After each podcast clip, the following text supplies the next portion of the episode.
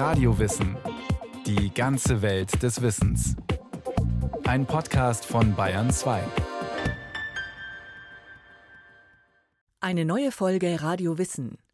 Sobald die ersten Schneeflocken fallen, schlägt das Herz vieler Wintersportfans höher. Skifahren wird besungen, bei Sportveranstaltungen gefeiert und von Millionen Deutschen geliebt. Die Entwicklung des alpinen Skifahrens ist noch relativ jung. Erst im vergangenen Jahrhundert kam Schwung in die Geschichte, aber der Ski an sich ist wohl schon vor Jahrtausenden erfunden und benutzt worden. Die sind sehr, sehr schlank, sind nicht zu breit, maximal sechs Zentimeter vielleicht unter der Bindung. Keine Taillierung und sowas, was man eigentlich kennt. Die Bindung ist ein Lederriemen vorne um den Zehenraum, sind extrem schön gemacht. Also das hat man nicht nur einfach nur Bretter, sondern die sind nach oben gewölbt, haben sogar noch ein kleines Fries, das heißt einen kleinen Absatz drin und äh, geht ganz spitz laufend aus mit Ornamentik drauf. Also das ist schon Handwerk. Gell? Also die haben schon was verstanden davon. Markus Wasmeier ist ehemaliger Skiprofi und Museumsgründer. Der Skisport begleitet ihn schon sein Leben lang. Mit zwei Jahren steht er zum ersten Mal auf Skiern. Als Rennfahrer wird er mit dem Doppel-Olympiasieg von Lillehammer im Jahr 1994 zur deutschen Skilegende. Nach dem Karriereende hat er sich einen Traum verwirklicht und ein Freilichtmuseum im oberbayerischen Schliersee aufgebaut. Im Eingangsbereich stehen ein Dutzend Skier, Skistiefel aus Leder zum Schnüren, Tuben mit Skiwachs. An der Wand zeigen historische Fotos Skifahrerinnen und Skifahrer aus vergangenen Zeiten. Im Zentrum der kleinen Ausstellung über die Kulturgeschichte des Skifahrens sind die 3,20 Meter langen dünnen Holzski aus dem 19. Jahrhundert. Die kommen aus Norwegen. Die hat also ein sogenannter August Finsterlin, der bei uns äh, oder beziehungsweise ein Münchner war. Und der hat von den Skifahren erfahren und hat sich welche runterschicken lassen von Norwegen. Da sprechen wir jetzt von 1887. Da war er schon ganz eifrig bemüht, praktisch das Skifahren zu lernen. Nur hat er da ein paar Ski gekriegt, die jetzt nicht ganz so brutal zum Skifahren sind, weil das sind eigentlich eher die Gleiter für die Ebene. Und mit denen ist man praktisch in den Nordländern zur Jagd gegangen und hat man praktisch weite Strecken hinter sich lassen können.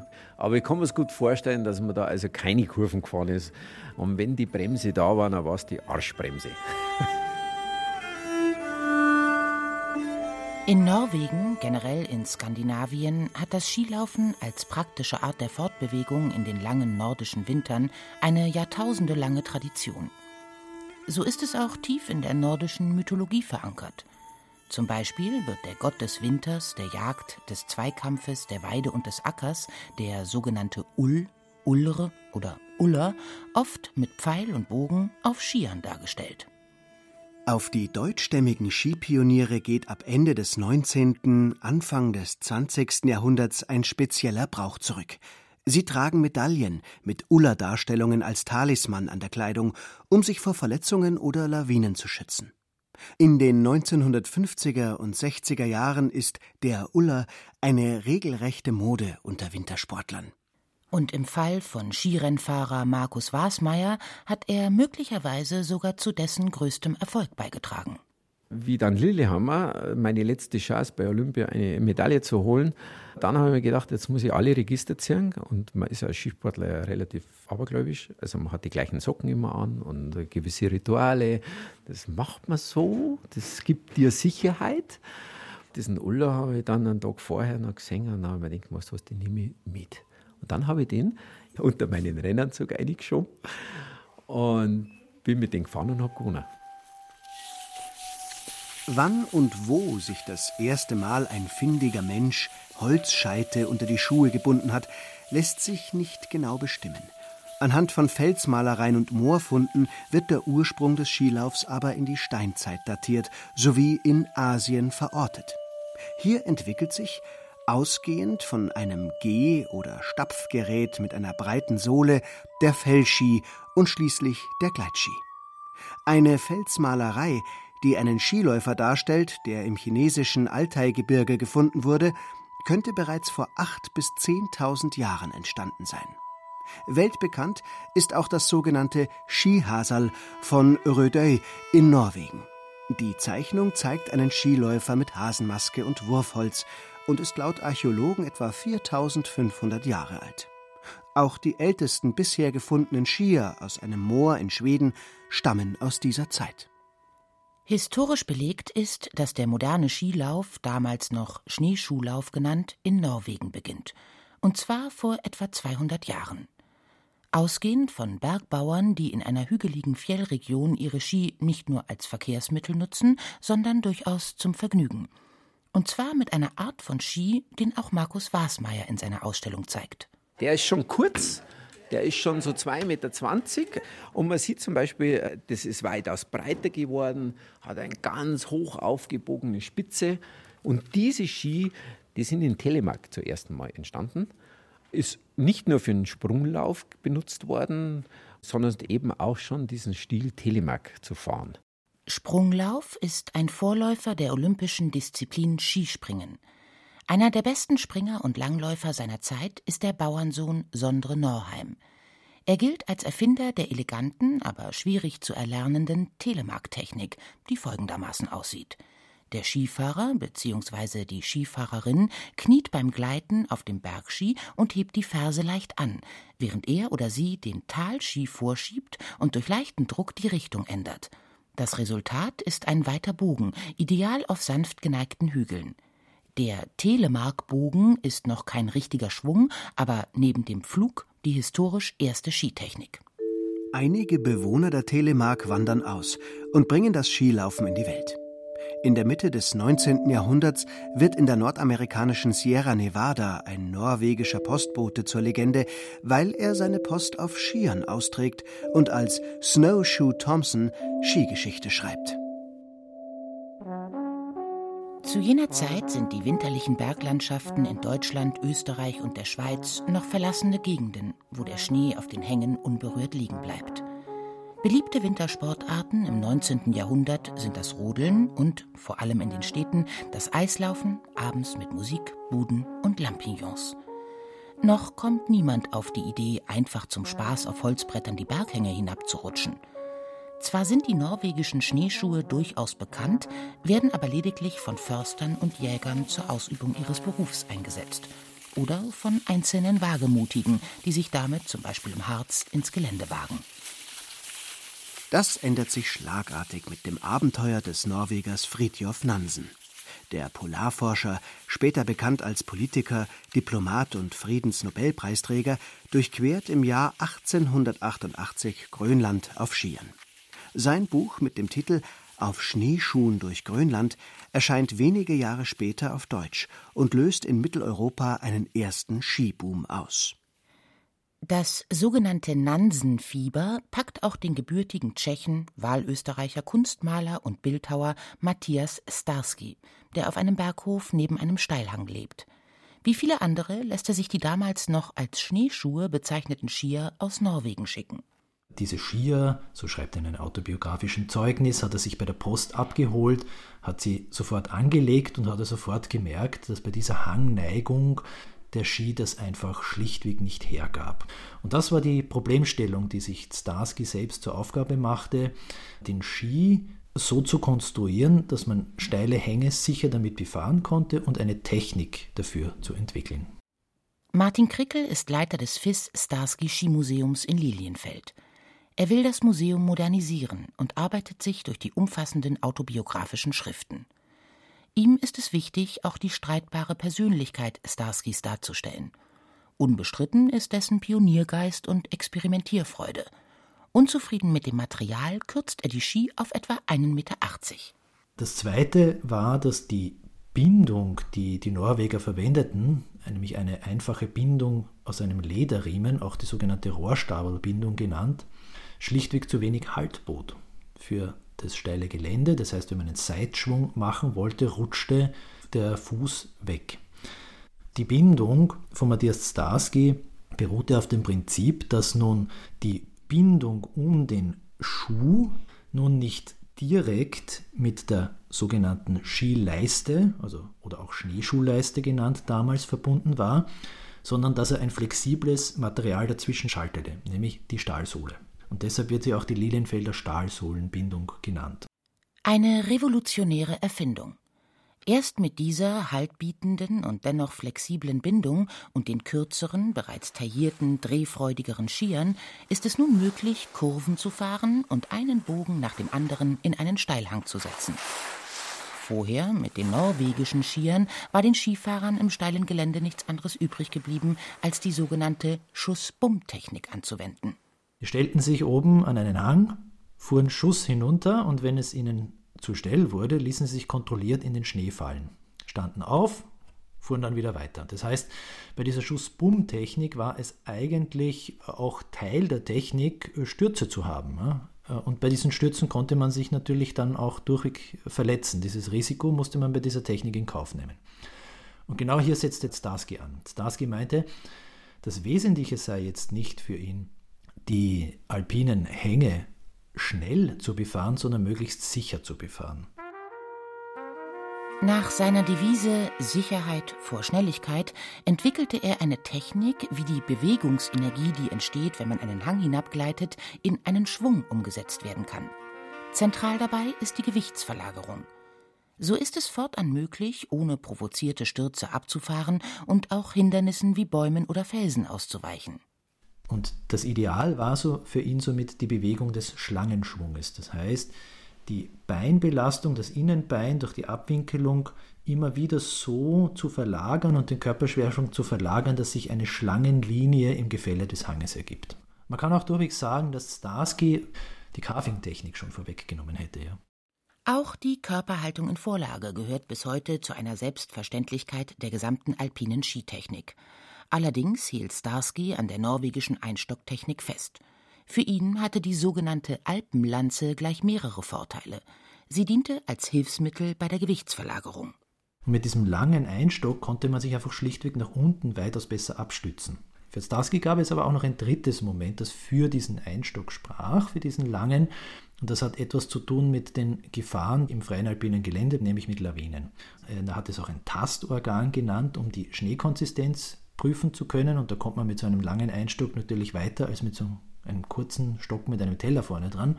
Und dann hatte man schlichtweg auch, wenn tatsächlich jemand verschüttet werden sollte, ein Lawinensondierungsgerät mit sich. Ja. Also das hatte schon durchwegs einen Sinn. Damals war die Skiwelt gespalten.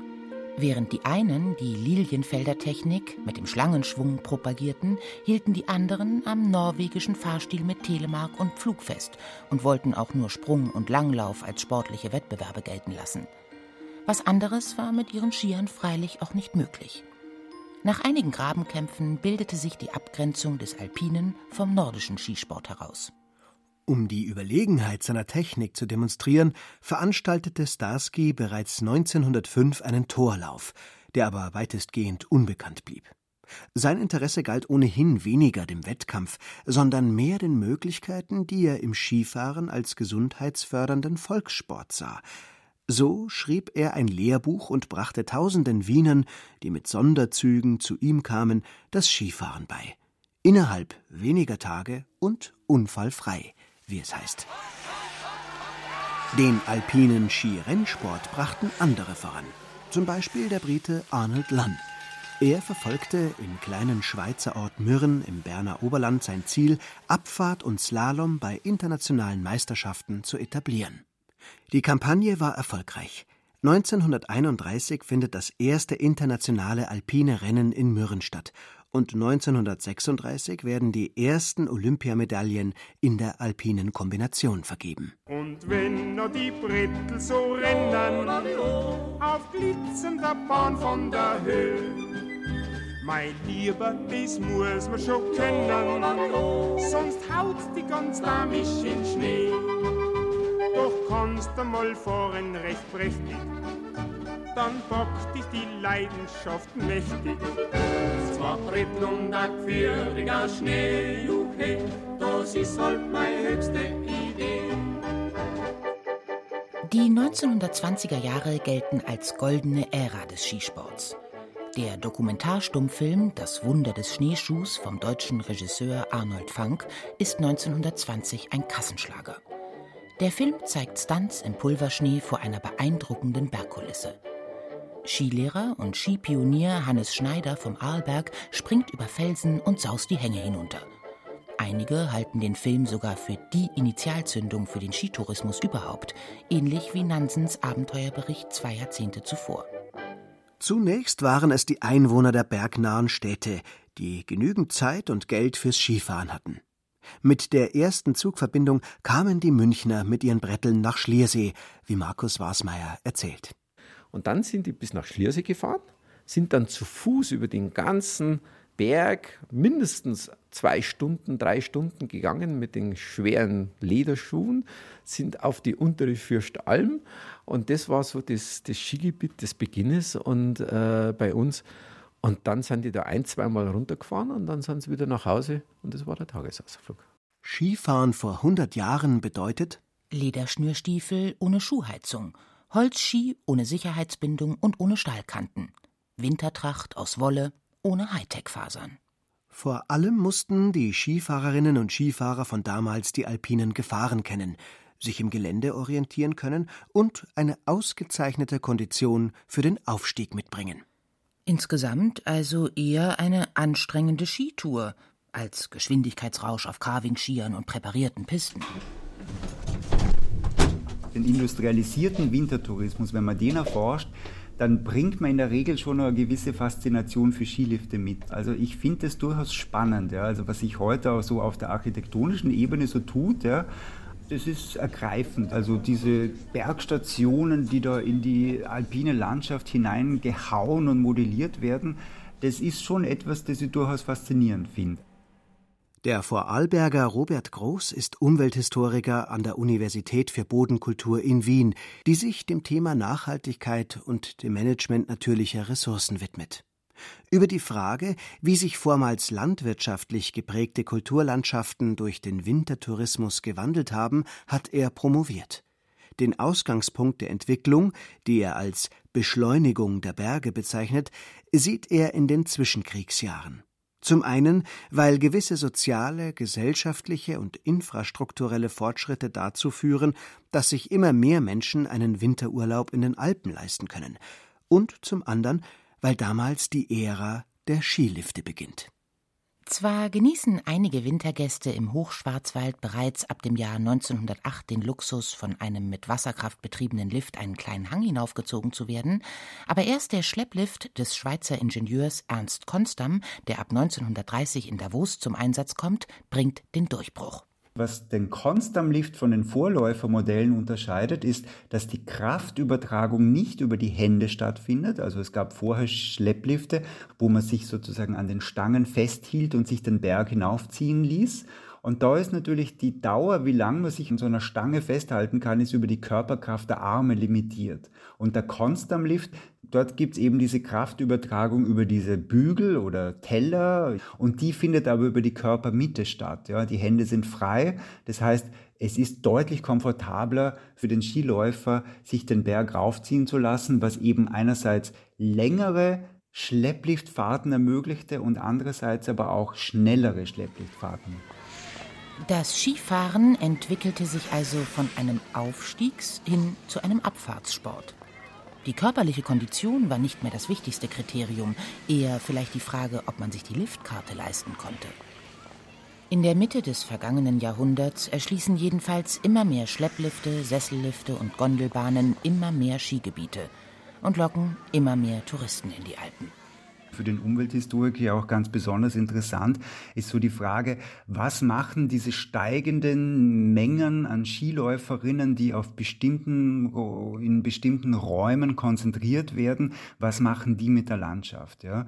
Und das erste ist ja schon so, dass der Schnee ist ja ein sehr reaktives Medium. Ja? Also Schnee verändert sich. Und wenn dann viele Leute tagsüber drüber fahren, dann ist es natürlich so, dass sich die Schneequalität sukzessive verschlechtert. Ja, also die Skifahrerinnen, da gibt es schon in den 60er Jahren gibt schon erste Erhebungen. Ein Skifahrer bewegt ungefähr eine Tonne Schnee pro Tag talwärts. Und dieser Schnee, der fehlt eben auf der Skipiste. Damit der Schnee auf den Pisten bleibt, muss er verdichtet werden. Die Liftbetreiber nutzten zunächst selbstgebaute Walzen aus Autoreifen. Manchmal halfen die ortsansässigen Kinder mit. Der Deal? Wenn Sie am Vormittag Schnee auf der Piste platt trampeln, dürfen Sie am Nachmittag zur Belohnung umsonst Skifahren. 1963, als das erste serienmäßige Pistenfahrzeug auf den Markt kommt, überzeugt das teure Gerät zunächst nur wenige. Bis zu den Olympischen Winterspielen 1964 in Innsbruck, wo Tauwetter die Spiele bedroht. Das österreichische Bundesheer transportiert 40.000 Kubikmeter Schnee aus Tiroler Tälern zur Abfahrtsstrecke am Patschakofel. Und dort wurde dieser Schnee dann mit Radtracks, mit diesen Pistenraupen dann eben verteilt und eben zu einer guten Skipiste umgearbeitet. Und auf diese Art und Weise konnten die Winterspiele nämlich gerettet werden. Und die Winterolympiade war ja auch ein sehr mediales Ereignis. Das heißt, die ganzen Skigebietsbetreiber konnten diesen Rettungsversuchen durch die Radtracks hinter ihren Fernsehgeräten konnten die das verfolgen. Ja. Und auf diese Art und Weise haben sich diese Pistenraupen unglaublich popularisiert und haben sich rasend schnell im ganzen Alpenraum verbreitet, also in den kleineren Skigebieten, einfach weil so schnell klar war, dass man mit diesen Geräten wirklich die Wintersaison auch bei schwierigen Bedingungen retten kann. Wieder einige Jahrzehnte später, Anfang der 1990er Jahre, nach der Erfahrung einiger schneearmer Winter, setzt sich eine weitere, äußerst umstrittene Technik durch. Der Bau von Beschneiungsanlagen mit allem, was dazugehört: Leitungen, Speicherseen, Schneekanonen. Zunächst kommen sie nur an stark befahrenen, aber zentralen Stellen im Skigebiet zum Einsatz. Mittlerweile sind etwa 70 Prozent der Pisten in Österreich beschneibar, sagt Umwelthistoriker Robert Groß. Also der Kunstschnee bietet die Basis und der Naturschnee, der so drüber fällt, der ist wichtig für die Kulisse und dann sozusagen für die Stimmung und quasi für das Finish. Ja. Aber die eigentliche Piste, die stammt heute aus der Maschine. Schön.